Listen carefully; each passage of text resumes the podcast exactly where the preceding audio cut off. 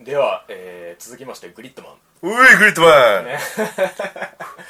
ミヤさんが2位ン、2位です僕が5位ですねはうんいいやーちょっとこれ面白をかあったなのー話す前にちょっとアンケートのお便りじゃないんですけど、はい始まった編を上げた後に一通お便りをいただいてましてはい菜の葉大好きさんからなんですけれどもあなるほど大好きはいありがとうございます特撮の方のグリッドマンの話がどうだったかっていう話で、うーんあの特撮版のグリッドマンはミクロの戦いじゃなくてあじゃなかったですかコンピューターのネットワーク上での戦いをするヒーローでで怪獣はそのコンピューターウイルスの一種として描かれている作品ああそうなんだ子供だったからそこをな んかちっちゃいものとして捉わかんないえでてすたんよだ なソードアートオンラインなどの話よりも先にネットの中での戦いをやったのですとおいうことでおもともとネットワーク上での戦いを描いたのがグリッドマンだったから、うんアニメ版のグリッドマンっていうのは実は仮想現実世界での戦いなのではないかと思っていますはいはいはいはい今後のグリッドマンの展開を楽しみにしていきたいと思いますということで菜の葉大好きさんよりいただいたわけでまずあのうんピンポーンそうなん ですまあある種その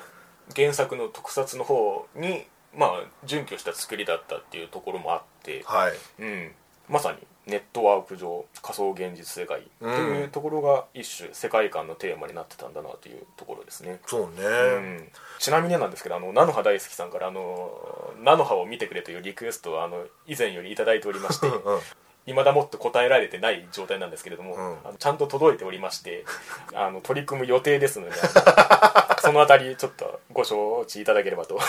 思いますねちょっとあの気を長くしてお待ちいただければと思うんですけどそしてえアンケートでいただいているお便りとしてまず1通、えー細かく作り込まれていて最終回後も考察などで楽しむことができたはいそうねこの考察をいかにはかどらせるかが、うんこうのん作品を楽しむ上で割とキーになってんだなっていうのはあるんですけど、そうだよねだから本当ワンクールで終わるその、うんまあオリジナルとはちょっと違うかもしれないけど、うんその先がわからないからはいみんなファンが楽しめるっていうそうだねものがなんか今季一番強かったかなって思う、うん、うん確かに確かにもうある種最近のアニメの楽しみって、うんそういう楽しみでなんか成り立ってるもうき感じもするやんなるほど、究極、うん、オリジナルアニメだと特にねつまりまあそれはリアルタイム感もそうですよねそうそうそうそうそうううん、ん何が話題になって何を楽しみにするかっていうところが、うんそれをまあ今 SNS がこうやって盛んになってるところで、うんみんなが意見を言い合ってああでないこうでないみたいなそうですその点でもってオリジナル頑張ってほしいなっていうのは非常にあるんですけれどもそうね、そして、えーゆるぐさんよりいただいておりますああゆるうさんいつもお世話になってますえー今季一番はグリッドマンになりますうんワウワウで見て BS で見てその後に MBS で1日で連続3回見るグリグリグリっと回してるわけね次の日に a b まで見るそしてニコとニコ生と毎は計5回見るじゃあもうグリグリグリグリグリグリグリっと回してるわけ ね数合ってたか分かんない わかんないけどそして、えー他者の意見とともに自分なりに作品に向き合って考えを熟成させていくこういう主張態度を取ったという事実がこの作品に対する評価となりますああはいはいはいはいはい始まった瞬間に心をつかまれましたうんはい夏の空と雲セミの鳴き声はいはい明らかにエヴァを踏襲したレイアウ トそうだよね BGM の緩急をつけた演出うんそしてこれまたエヴァが行った過去の特撮日本映画のオマージュの数々そうねワンカットワンカット全てに元ネタがありといった塩梅の徹底的にオリジナリティを排するかのごとく計算されたレイアウトそれはあまりに過剰に全編にわたり応一して異常でラディカルでしたうんうんうんもう一つのラディカルさは作中一度も主人公内政はおろか一言も発することなく幕を下ろしたことでしょうそうね完全なる主人公の不在うんそして何より爆発的にファンアートが広がった宝田陸花と新庄茜という2人のキャラクターを生み出したこともうゆるうさん のアイコンがもう ね立夏だから個人的に立花のあの声質とクラスの気になるけど遠くから見続けるだけの憧れの女の子を体現したような存在感は数あるアニメキャラクターの中でも新鮮でしたうん引用による形式名の外側が含む内容この両面の重層的相互入れ子的メタ構造がこの作品の肝となりますはいそこが楽しめるかどうかで評価は割れると思いますうーんということであのその後もですねあのこう作品考察として、うんあの大変あの熱いメッセージを頂いただいてるんですけれども、はいちょっとこの辺りに関しては話の流れで出た時に触れられるところで引っ張ってくると思いますはいのでひとまずあのいただいた感想としてはそのようなところでうんそうなんですよねあの宮さんがどうかは分かんないですけどあおうの僕はあの1回しか見れてないのでああ アニメ自体はねはいはいはいはい掘れば掘るほど楽しめるんだろうなという気は常々してまして、うんうんうんそれがあの僕が5位という割と中盤の位置に置いた理由でもあるんですね、うんうんううんんやっぱりその外側の構造の存在がでかいので特撮版のその「電光超人グリッドマン」を下敷きにしてるというところもそうだしはエいヴァオマージュの数々あるいはその元ネタの数々うんみたいなところの要素があるのでやっぱり自分としてはそこを掘らないと半分しか楽しめてないなっていう気分はちょっと常にあるんああですよね。まあ俺も全部を把握してるわけじゃないけど、うんうんエヴァらしいところは確かにあったうねんうん、そのまあそうだから本当にこの作品を語る上でエヴァはなんか出てきちゃうなっていうか、というか特撮を語る上でなんかエヴァを外せないっていうかそもそもがそこを通った構造だってことですねそうそうそうそうエエヴァ自体ヴァ自体がそうだからまあねあのー似てるところで言うとまあそうだなカットの仕方とかかな、うんうんうん場面カットカットだけど変わるごとに、うん変わるっていうその演出あのーやり方がうんちょっとエヴァに近いものを感じたり、うんあとね極端に BGM が好きな少ないんだよねああはい はいここぞっていう時はもちろん流れるようん流れるけどなんか普通のシーンとかではあんまり流れなくってなんかその世界観が、うんまあ作られた世界っていうのを表現してたのかもしれないけど、うんまあ前半部分はこの割とその世界の謎うん、で引っ張ってってた部分があってはいはいはいはいででだんだんそこがまあ茜の話として明らかになっていくっていううん流れがあるんですけれどもうん結構この2位にしたっていうのは全体的に高いと思うんですけどああそうね、うんそうこれはね俺2周したんだよね2周したんだそうそうグリグリットマンをしたん だよ、それは結構大事かもしれないですうん、ねそうそうそうそう2そう周いしうたく構なったん造だをうん分かって見直した時にどうかっていうそうそうそうそうそうそうちゃんとね、あの置いてるんだよね旗を伏線を ね、伏線を、はい、ポンポンってやっぱり2回見たからこそ分かる部分っていうのは多かったですかそうね例えばで言うなら、うんうんああそうそう、うんうんさっきも言ったけど、BGM がね、うほとんどないあそこはねなんか2回目で分かったあねなるほどねうん最初っからないし、うんまあ、あとは人間関係かな、はいはいはうんなんか表面でしかなんか捉えてなかったけど、いうんうんうんもっとこうだったのかなっていうあのあがはいはいはいなんか分かる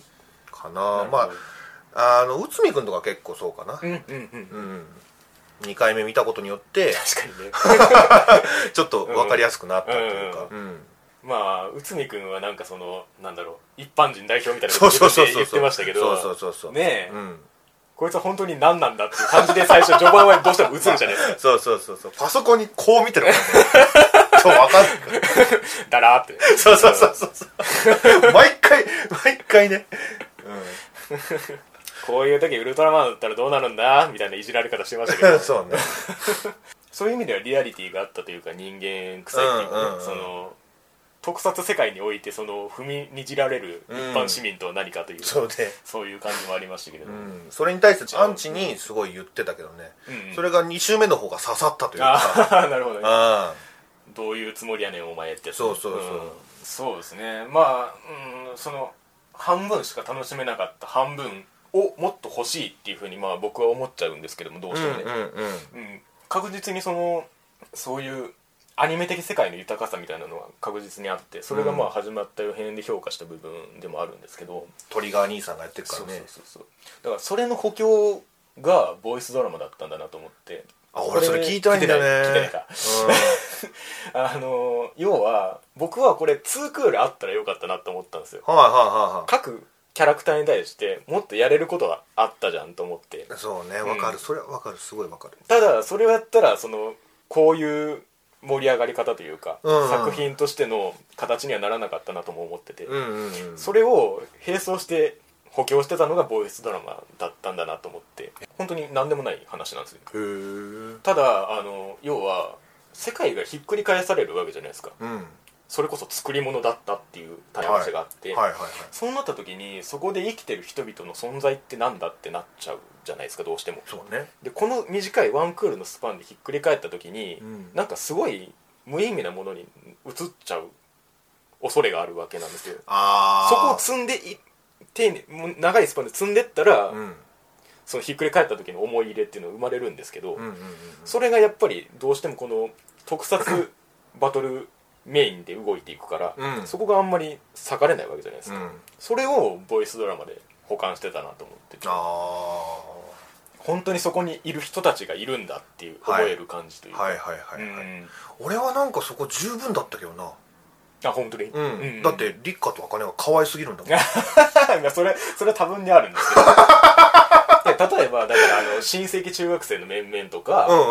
んあのまあ、それこそナミコとハッスとかうんナミコとハッスあとあの立花と立花母のやつねああ立花ママね立花ママはボイスドラマでめちゃめちゃ活躍するんですけどあマジで活躍っていうかあの表現としてねあんた冷ややっこオンリーねだからその辺の感じをやってくれたことによって、うん自分の中で一種腑に落とせたというかああ、うん広げられたんだねそうそうそうそうそうその茜の世界を広げられたんだね まあまあそうそうそうそうそうなるほどね、うんまあ俺はそこ全然足りてない感じはなかったけどな、うんうんうんゆるぐさんの感想から言うと、うんその主人公の不在こそがその潔さみたいなところにつながってるというニュアンスなんですけれども、はいはいはいやっぱりワンクールっていうのを見た時に、うん主人公のテンションに乗れないっていうのはそれなりにブレーキなんですよねあだからこそやれたっていうのはもちろんあるんですけどーうんだから茜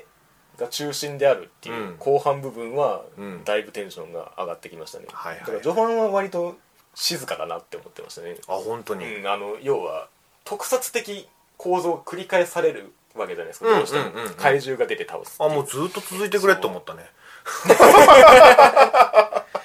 そのなんかやることが分かってるものにうん話数を費やさざるを得ないっていうのは、うん僕の感覚として、うんワンクールの使い方としてあんまりあそあーの積み上がっていかないんですよはいはいはい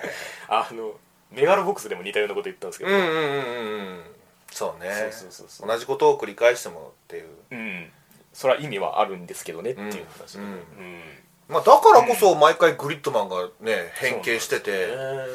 退屈させてくれなかったからね、まあ 毎回変形してたからもうちょっとその純粋グリッドマンの活躍を見たかったかなっていう思いはちょっとあるけどねだから逆に言うとその親戚中学生の面々をもうちょっと掘り下げることは可能だったのではないかっていう感じがしますけどうねーん特にあの結城さんのやつさなんだっけえっ、とボラボラそうボラボ だっけラ合ってた大好き僕 あそうめちゃめちゃ好きあー まあまあ負けてなかったね全う然ん立花ママにそうそうそうそう ボイスドラマどっかで、んその やり合うっていうかその親戚中学生と立花ママの話があって、うんめちゃめちゃ面白かったです マジでボラ節全開だったんですよ ボラってツッコミ役なんですよねそうそうそうそうあのテンションで突っ込めるのすげえなって毎回内海にの すねをねすねをスピシッてやるから最後避けてましたけ どあそうそうそうおそうっつって最後は避ける最後は避けるんだよそうだよお前グリッドマンの前でそんなかっこ悪いとこ見せてらんねえよそうね、いやだから魅力的なキャラクターがいっぱいいるんですけど、お前うんやっぱりグリッドマンっていう大枠にそれは回収されざるを得ないというかねまああとはそうだなあのーラストシーンうんまあ構造を示した上でのリアル描写あれ大好き俺レクリエイターズもあれでよかったんじゃないかって思うぐらいなるほどなるうん確かにねあのレクリエイターズがああであったら作品内作品に説得力が出るなってそうそうそうそ思いうますねうんたまんなかったもう鳥肌ずっと立ってたよあの瞬間は最後のグリッドマンっていう、んあのロゴがねそうそうそうそう確かに確かに立ち上がっ たよおおみたいな4コマ外国人みたい な そうそうそう。うん。ただあれなんか、茜なんだろうけど、立夏っぽいんだよななんかああそうそこがね考察の肝となってるところはありますねうんやっぱその茜が想像した世界の中で雄太は恋人だったわけじゃないそうですね、茜にとって、うん、どういったのそのそれがその気持ちがなぜ立夏に向いてたかってことですねそうそうそうそうそうそうそうそう、うんその立花自身が、ん茜の本来の姿にうんうんうん似てるっていうのがはいはいはい面白いよねその辺のちょっと考察がいろいろあったっぽいんですけどちょっほとうゆゆるうさんの言葉を若干引っ張ってこさせていただきましょうかね、うんえーまあえー多く指摘されているように最後に実写に戻った茜は作中の立夏だと思われますえー見た目の類似ヘッドホンの色や怪獣のフィギュアが内見二次元の立夏の部屋にあった玩具用の固定が映るところが少佐ですうんつまり実写背景の中の二次元の2人は共に茜自身ですああそういうことか特に最後茜が立夏に近寄る仕草の直後のうん立夏が黒タイツになって一人になることで示唆されています、えそうなのマジで 細か作中唯一立夏の瞳の青に茜のカラーがあるのは実写世界の茜は自分の理想の姿という環境にして友達として自分自身の姿の立夏というキャラクターを想像したというややこ嘘ややこしいことをしたということでわかりましだから茜は理想の姿であってうんその友達として自分自身である立夏を置いたというそういうああ構図なのではないかということですね。なるほどですうん、という話があってうんまあ多分根拠は挙げられてる通りいろいろあると思うんですけど、うん直感的には僕はあんまりイコールで結びつけることに不意にはあんまり落ちてなくて茜と立花がああ茜と立花がねああそれは俺もそうかなうんん、まあちょっとねその辺惚れてないんであの軽率に言うとあれなんですけどまあそうですね、うん、もう少しちょっとゆるうさんのことを引っ張りますかね茜は作中の世界でグリッドマンという外からの介入と自らが想像したにもかかわらず現実の自分の姿の一家に思いを寄せるユータそして自立した存在として自自分を友達として承認する立夏うんという、アンチを含めたイレギュラーたちによって救われるで不完全な神様として自らが想像した存在に救われるっていうことが、まあ、物語の核であるとはいはいはいそういう話なんですけれども、うんうんだから僕の直感的な納得でいくと、うんうんそういう意味ではグリッドマン世界アニメで描かれてた世界のうん人間全てがイコール茜なんじゃないかなっていう解釈になるんですよね。それ結構ぶっ飛んでるなそうそうそうだから茜だから三次元茜のあ一部を切り出した具現化としてそれぞれの人間たちがいるっていう解釈。あまあ、立夏がその成分が多めであるっていうのであれば、まあ、なんとなくわかるんですうよ、んうんうんうーんそうなんだなんか内海君がすごい茜に対しうんて闘争心燃やしてたのはじゃあ立花の方は茜は友達だからあのうんうん戦うことできないって言うんだけどうん内海君はいやいや街壊してんだからお前そんなやつぶっ飛ばそうぜみたいなああだから要はそのさっきそのい特撮世界における一般市民みたいな話したじゃないはいはいはいああそうかそうそういう意識があったんじゃないかなっていう気もなるすほるどねし、うんじゃあとまあだからハイパーエージェントたち以外はもううん茜の側面がどこかしらあるってこうんじゃないかなっていう気がするんですよねなるほどまあ要はコントロールしきれないっていうかまあ把握しきれないってことかなとも思ってて、とはいはいはいはいはいあのリトルビッチアカデミアのあのあの内面世界に乗り込んでいくやつだったじゃんありましたねうん、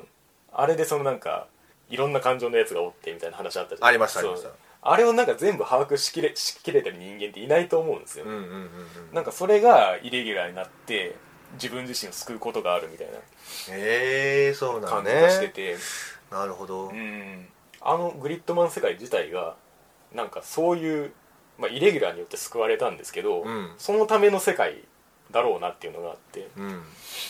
茜を現実に引っ張り出すための世界だったっていうかあそんな気はしてますね。あなるほどうね、ん、面白いんじゃないですか 俺別にそんな 俺の意見はみたいなのないけ どちょっと構えました けど俺は普通に茜は茜で立花は立花で捉えてたよ、そうそうそう、うんだからそれを踏まえた上でそのアニメグリッドマン世界がうん存在、存続し続けることっていうか、うんうんうんだから本当にさっきも言ったレクリエイターズのうんみんなが帰っていったその先うんうんうんというかうんなんかそんな感じに見えたからだからその、うん被造物が元の世界に帰っていったじゃない、うんうんうんでそれが見見せてくれる世界だったかなっていうか確かにそうだからアニメを当初からグリッドマン同盟目線で見てた時に、うんそれが作り物でしたって言われても感覚として受け入れがたいわけなんですよね、ああはいはいはい、うんえ被造物だったのみたいなことになるわけじゃないですか、うんうんただそのひ被造物としてのその先があっていいんじゃないかっていううんうんのを補強するのがそのボイスドラマだったっていう話なんです よまあねそれはわかりますよ、うんだから茜の世界のうん奥行きを与えてくれそたうんそだような、そうそうそううんいや本当に一周するぐらい面白かったからねえうん、グリットマンがうん可愛いのよあわかわかるよそのどう言ってる別に緑川さんは否定するわけじゃないんだけど、うんグワーって言うじゃんか、うんうんやられる時に、うんうんあれ毎回笑っちゃうんだよねちょっとなんか可愛いみたいあなーそういうそういう可愛さがそうそうとか、うんあとなんか別、うんグリットマンのパソコンがさ、うん別のとこ行ったらさ、うんここはどこだってそうそうそういつもやるやんかグリットマンなんか一つ一つの動きがコミカルうんでそうなんですよねでちゃんとグリットマンなのようんうんうんまあ言い方変えるとまあヒーロはいはいはいーうんそのスタンスそうそうそうそう、うんそのヒーローとして間違ったことは一つも言ってない、もうちゃんと貫いてたセリフ一つ一つがもうなんか、危機が迫ってるぞっつってそうそうそう そでそのなんか純粋な正しさみたいなものが時にギャップとしてギャグになるうそうそうそうそうそうそうその面白さはちょっとあったかなううんん、 あのニコ生であのグリットマン人生相談みたいなコーナーがあってああそうそうお便りに対してうんグリットマンがなんかそのアドリブで答えるみたいなやつがああそう、あ ってめちゃめちゃ面白かっあえ面白いねそれちゃんと緑川さんがやってるた やってるけどなんか台本と違うぞみたいな感じがへえ今のはなかなかいい答えができたんじゃないか ってなるほど、うんいやだからそれぐらい話題になってたんだねやっぱグリッドマンは話題になりましたねまあこのさんイログさんが言う通りそのキャラクターでまず引っ張ってた部分は非常にでかくていやもう今期の象徴だもんね、うんもう多分グリッドマン負けて るわ茜と立花そうそう立花と茜の絵をどんだけ見たかっていうにいや本当にそうだよこの秋ね、そうなんですよねだからその立花と茜っていう、うんその有利的関係性みたいな話をした時に、うんそれがイコールだとちょっと困るんですよねお前の願望が入って るそうそうそ なるほどねそれは俺に賛成 かなそれについてはうはいはいはい、うんやっぱり立花は立花として捉えたいしうそう茜は茜としてねめでたいもんねそうなんですようねんうん、そうだからねまあその領域その特撮部分とそのアニメ世界の、うんその橋渡しになるんじゃないかみたいな話もしましたけど、うんもうそこも飛び越えてより個々人の受け取り方ができる作品だなと思って、うんうんうんうんまあワンクールでやったっていうのはある種その潔い決断ではあるんですけれども、うんだからこそ残したものはインパクトは大きかったなと思いますね、最後ね本来のグリッドマンが出てきてね、うんうんだからそのさっきもうちょっと純粋なグリッドマンの活躍を見たかったっあーてうんうん言ったけど、うんちゃんと最終話でそれがあったかああら、まあそうだねうん、なんか最終的にうんなんかどんどん上がってって、2位って感じかああなるほどねな、うんうん最終話めちゃめちゃ良かったもん最初めちゃめちゃ良かったねうだから要素を抽出すればいくらでもできるんですけど、うんやっぱりもう根がトリガーだなっていうのは前提としてあってんはい単純にそこの描かれてる絵として楽しめるっていうのはありましたよね、あのアレクシスさんか、うん、うんあのルルコであんなやついたよな 確かにいたか もなんかいた気するわトリガーといえばだけど、ううんはいそれだけだけどでそれをたなんか哲さんがやってるけどいやその辺絶対つなげてる感じはありますよね新谷さんについてもそうだしねあ それはそうだね、 うん、ルルコにもキルルクリンのういるからねでもありつつ立花が好きです、いやーうんあー そうですか僕は茜が好きです、ね、はい これは言っとかないと、うん、さて、まあ、これが1位ではないということなんですねこれだけいやー語りそうなんです語ってきましたけれど もまあお分かりでしょうもう、うんいきましょう第1位ういゾンビランドサガおはようございます満点20点でございます あほんまにお互いが1位あそうかはいはい俺ごめん全然お前のランキングの1位見てなかったわゾンビランドサガですおそうかいやー揃っちゃったねねえグリッドマンと同時期にやってる恐ろしさっていうのはあるんですけれどもマジでそうんもうね今期はもう豊作だっつってずっと言ってたけども、これが別々のクールにやってたら別々に1位になってる可能性が存分にあるだからほんまにそうやね恐ろしい作品でございます、まず言っとくわ、はいゾンビランドサガ、はいはいまあ、これから魅力を語るわけだけどそうだねケツに全部、うんなぜならゾンビだから、うっんてつくから 俺はもうね、うんこの作品に関して、理由って言われたらゾンビだから面白いもうこれだけこれに尽きそうるですよね、うんまあ、タイトルに偽りなしというそうそうそうそう、うんだからまあゾンビが苦手な人は刺さらないのもしょうがなゾンビだからい そうゾンビだからなぜならゾンビだそうなぜならゾンビだからそういうことでございますねはいこちらも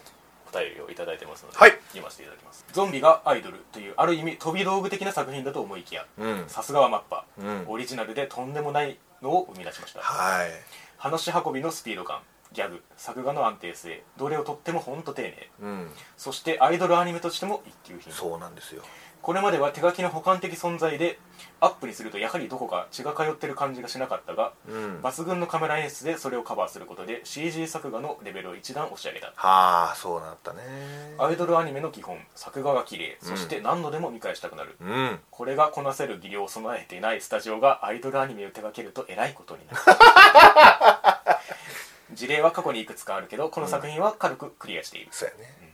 本土楓さんの演技も素晴らしかったいや本田さんすごかったおはようございますの「す」の心地よさうんデミちゃんの「合格帰ってよし」以来の個人的10回再生シ リーズ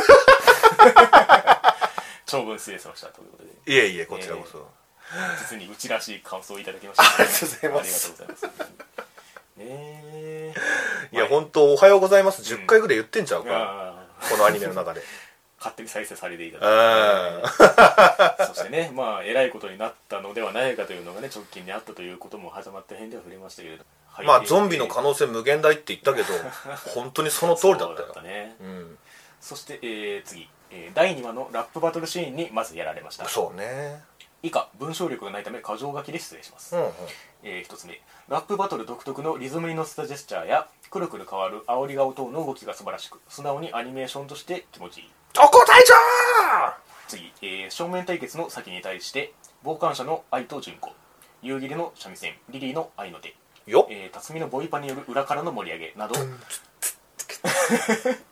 最初期のさくらと他のキャラクターとの関係性が見事に表現されているうんそしてもう一つか話の構成がよくできており、うんえー前半のセリフをライムに引用するなどさくらが前半にかけられた重圧ストレスを爆発させ消化するこのシーンはユーモアもありながら感動的などなどが挙げられますえ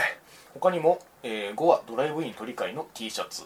8話リリー会のドラ取りの CM など、うんうんうん振り落ちがしっかり効いており構成がしっかりした話が多かったと思います えうんところどころに挟まれるゾンビならではの人体破壊ギャグも最高でしたあまた各キャラクターのシーンも基本的にはポップに描かれていて、ー必要以上に重くしないところも上品で好印象です、うんうん特に8話リリー界のバランスは絶妙で素晴らしかったです、うんそうねアイドルはアニメリアルともに初心者ですが曲や振り付けも良かったです、ん以上が主な理由となりますちなみにメンバーの中で山田太が一押しですああそうですか長文に加え乱筆乱文失礼しましたということでいえいえ、はいいただきました僕はさきちゃんが好きですああらしいね らしいあり方だね というわけでねまあまあゾンビつまり出落ちかと思いきや出落ちだったっていう始まった予編の感想だったんですけども、うんうんうんそれをもう一回ひっくり返してくるとはっていう ことなんですよね僕の感想感想からするとなるほどなるほどうんギャグゾンビとシリアスゾンビを行ったり来たりするこのうんうんうん運び方、はいはいはいはいはいまあ主にね、あのー、辰巳孝太郎の存在がでかいんです けどあいつだけでシリアスとギャグをくるくる回せるっていうそうんねうんいやーそれはだから2回裏切られた気分ですねあ印象あはいはいはいはいはいはいどんどん面白くなっていくもんなだからなんかそのキャラクターがうんゾンビだからね、うんあのー死んでるわけじゃないそうみんな一回死を経験してるわけじゃんかシーンがあるっていうそうそうそうそう、その原因になんか走ってった時に、うんなんかあそういえばそうだったなっていうなんか因果関係ねあのそうそうそうそうワクワクしたんだよね、うんうんその面白さもそういえばあるなっていうそこを掘り下げる、そうそうことによってまずアイドルでこうやって楽しんでるところにうん、ああののおのおのがなぜ伝説であったかそうそうそうそうそう、っていうところに向き合うからそうですね、うんまあ、そういう意味では2期やってくんないと困るよっていう構成ではあるんですよああまあねまだ俺描は、か描かれてないメンバーいるからそうねまあ、俺はどっちでもいいけどなうん、うんいや僕もどっちでもいいし、うん振り切ったからこそこうなってるんですけどそうそうそうそうただやってくれって思ってまあねうん、まあだから無理にこのワンクールに全員分詰めこ詰め込まなかったっていうのもあの、英断というかいい判断でまあ夕霧さんだけだけどねまああとタイちゃんもそうタイちかあとまあ辰巳孝太郎自身まあねちょっとあったけどねなんか高校時代そうさくらとちょっとうんお話ししてたみたいな、あそこを過剰に言わなかったところもまたこの余韻につながってるかなとは思うんですけれどもそうね余韻が毎回いいんだよなそうだからこそいつか劇場版とかでしはいはいはいしっかり描いてほしいななるほどねうんうん思うとこもあるしそう夕霧姉さんに関してはねああ言ってたねあのそうそういそう意味深なそうそうそうそう意味深な先輩がうん、あんなんも出してくるしなあとあのーな純子ちゃんだっけ愛ちゃんだっけを追いかけてたあの記者の人たちねうんうん両方あまあでも最初は純子ちゃんかながきっかけでうん、うんあれもなんか別に迫るでもなしみたいなそうねでなんか最終話の C パートで、うんあそうそうそうそうリリーもう完全にもう一話あるんじゃねえかぐらそういそうそう そうそう切れ俺最初話とじゃないのか ななんかあったうんあんだけなやっといてなそうそうだからね普通にリアルに存在したってことは気づく人間がいてもおかしくないわけで、うんまあ、そこをねあのリリー界ではギャグとして すれ違いを見せてたわけなんですけどええそこがギャグになるのはやっぱりゾンビだからなんだよねいやドラトリの CM 見いひんのかいうんなんか全部、んあのシリアスな面でも、うんあのちょっとほっこりさせてくれるうんじゃんそうだねうん、そこも魅力かなと思うんだよね、車が引かれると かとか そうだねそうだけど、うでもそれがほっこりなれるのはんゾンビだからなんだよんしまあさくらのテンションもそうでしょうねうんいや本当に本土さん楓さんが素晴らしかったですいやーよかったねまたねああ本土さんなんだってなったしな、ねうん、まあねさっきあの「色づく世界の明日から」で琥珀もやってましたけども、そうそうそうね、うんよりくっきりとした出方はこっちの方があってそうね桜の方が 桜うん桜はもう本当だよね、うんほん、本土桜だよな、うんうんフュージョンしちゃったけどさ まあそれこそ10回再生したくなる癖になるそう癖になるんだいっぱいありよましな、たね俺姉さん夕霧姉さんにうんパーン入れ替えたところ、 あっこ何回も見たな、いやだから私そうういんう、 なんかその二次創作絵でそうのん夕霧さんフォーマットがいっぱい使われててあなんかい言ったことをんパーンってやられてから夕霧さんが言うっていうだけの やついやだからそう言って そうそうそうそうそうそうそうそれ辰巳さんもやられてるからね、うんそううのう後うそういや俺ええねマスター大将言って、いや本当にねうん、まあそういう笑わせてくれたんだようねん楽しませてくれたん楽だよしかったうんでアイドル面だよないや本当にそううんアイドルアニメとしての到達点ちそうゃんとあったっていううんやっぱりねこの子たちが頑張ってるうん姿を見るだけで、もう楽しいし尊いし、うんでもそれはやっぱりゾンビだからなんだけど、うんそのゾンビだからっていうことの一つとして、うんうんそう外の世界に出られないわけじゃない、そうだねまあ、2話ぐらいでそれが分かったけど、ん外に出たらこうなるみたいな、うん彼女たちにとってあの空間がもう全てなわけよ、まあ、あの空間とステージと、うんそこにもうかけるしかないだから、ゾンビゾンビだから、うんみんなはもう生きるためにはもう、うんそのその時間に全てをかけるしかないから、はいはいはいあれがよりよく見えるのうんうんよ、うんうん説得力があるんだよねだから、確かにうん、うまくいくのも、うんだからたえちゃんが振り付けできてるのも納得できるんだいよやーたえちゃんの成長を描くかっていう感じですよねまあねそれもあるわな、うんだからあのー要はずっと引っ張ってきた桜がいて、うんでそれが一種その不在になるわけじゃないですか、うんそこでなんか積極的に向かっていくのがタエちゃんだっていうところ に僕はグッときてましたねそうねいや分かってたんだと思 ってうんうんうんうんこれまでのいろいろじわりじわり成長してくからね本当にうん、俺でもたえちゃんはね、うんまあ、誰と絡んでも面白いけど、うん一番好きだったのはやっぱ、さきちゃんと かなダウセみたいなところ、容赦がないからねそうそうそうそうそうダウセみたいな真似してたけどうん まあまあフランスして名付け親と言っても過言ではないのあでそう そうね確かにそうだ、えうんうんだからその2話でまあラップシーンあの上げてらっしゃいますけど、うん結構そのラップでやるっていうキャッチーさに加えてうんさっき宮さんが言ったようなそのテーマを結構押し出してるんですよね、うんうんここでやんなきゃどうすんだっていうのをそのさきちゃんにぶつけるわけなんですけれども、うんうんうんうんだからここだけなんだぞっていうのはねより明確になるシーンをこの序盤でやってるのがすげえなそうってそうそう感じがしますよねなんかもう、ううん、そう、さきちゃん好きなんだよな。佐賀を大いに盛り上げるさきちゃんの段だか らね。フランシュ氏は。何も略され てねえけど何の頭文字も取られてないけど「ダンってなんだよ」って ごめんごめん。ちょっとさきちゃんが好きですよね。うん。そうなんですよね、でもう一個あの挙げるとしたらあの要は個々人にのエピソードに寄せた曲でオチをつけるっていうのが、まあ、リリー会でありさきちゃん会であったじゃないですかありましたありました。うん、であのなんとなく思ってることなんですけどあのデレマスあるじゃないですか、うん。うん。でデレマスのソロ曲ってすごいそのキャラクターに寄せた曲が存在するんですねあーなるほどね。うん、ただ現実のアイドルで考えた時に、うんなんかそれは変じゃないかって思う自分もいるんですよ いやだってキャラソンをソロ曲として出すかっていう感じじゃないですか、はいはい。感覚として、はいはい。でそれをなんかすごい自然な形でやったなと思ってあてなんかそこにちゃんとフランシュシュとしてやる意味があるってーうんいううんうんか、うんなんかそれがすごいアイドルアニメとしても良かったなと思ってて、うんうん。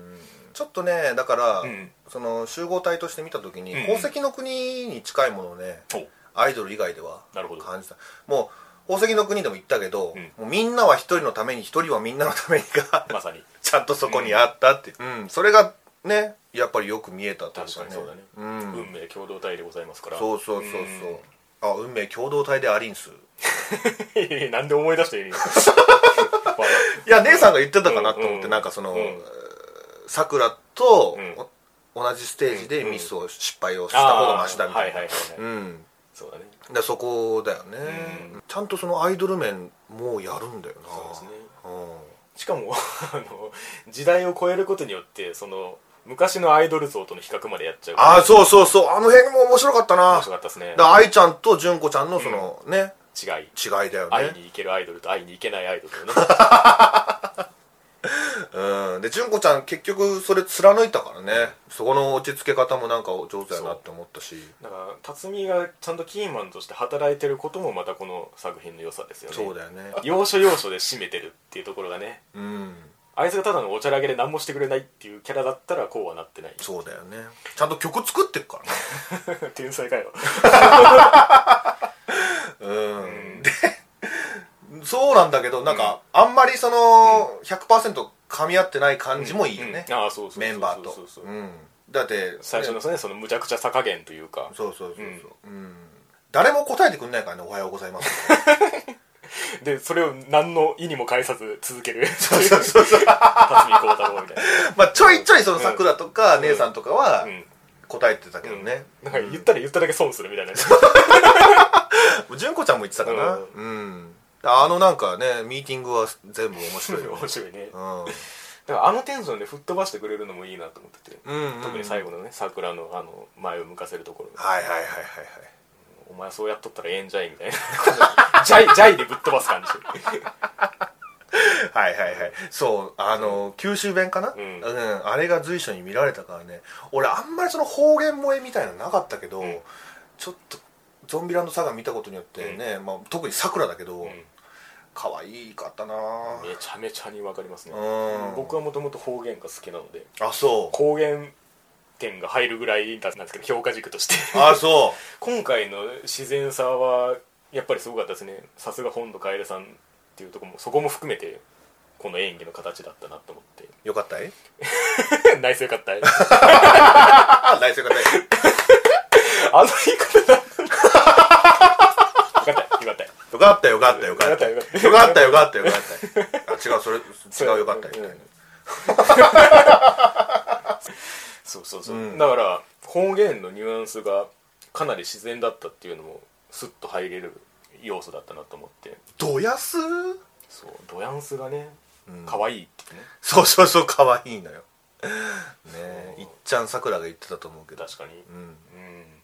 ねご当地感がこの先に出るのかみたいな話をね、あの始まった編でしたんですけれども、アイキャッチで結構してたねそうなんですよねだから出し方にしてもそのいやらしくないっていうか、まあそうそうそうそドうラドラトリを出ましたけどまあまあまあまあま ああれもすほ完全に溶け込んでましたし、うんうんうんだからそういう意味であのその辺のバランスもうまいなっていう感じでうんだから全方位に目配せが完璧なんですねそのそうアイドルアニメとしてもそうだし、うんゾンビギャグとしてもそうだし、うんご当地ものとしてもそうだし、うん全部すごいバランスでやってて本当に類見ないなって感じなんですけどうんああそううねんなぜならゾンビだからそれはあなたが最初に言ったやつじゃないですか特に好きな回とかある雷に打たれて続行するライブの話、あああれかうんあれが好きですねいいっすねうんんなぜならゾンビだから だってね死因なわけですからあれはそうそうねううんんゾンビだからあのなんかパワーに変えてましたけど、うんうんうん純子さん純子さんだって 純子さんがカバーするところもねそうそうそうそうそうなるみは誰推しなの純子かなああ純子 かなるほど、まあ、一番人気いくわけな人をミーハーみたいに片付けましたけいやいいと思うけどね、もうねそうなんだよあのアイドルアニメとしてその、はい成功したなって思う部分どは、はい最初だから始まった時に T ビジュアルを見た時にさ、はいはいはいそこまで感じないじゃない、そうでなんすねかエモさみたいなの、うんでも、うん今パッて見たら、もう見えるもんななんかうんうんうんそれ以上のものそうそうそうそう、んずっと見てられるっていうかそうですねうんうんうんだからそのこれも俺2周したんだ けどなるほど1話とか見ると、うんそのキャラ紹介みたいなところで「はいはいはい二階堂咲みたいな感じうんで顔が、まだゾンビなんだけどね、うんうんうんもうそれでもなんかもうねあー可愛いもん一回見てこの子たちにハマったらもう一回見れるよ、うんうんうん俺のために だから俺得だよ俺得はいはいのアニメでもうこれだからアニメ見るのやめられないっていうぐらい楽しめたねう、んうん、出会えたというかね確かにねうん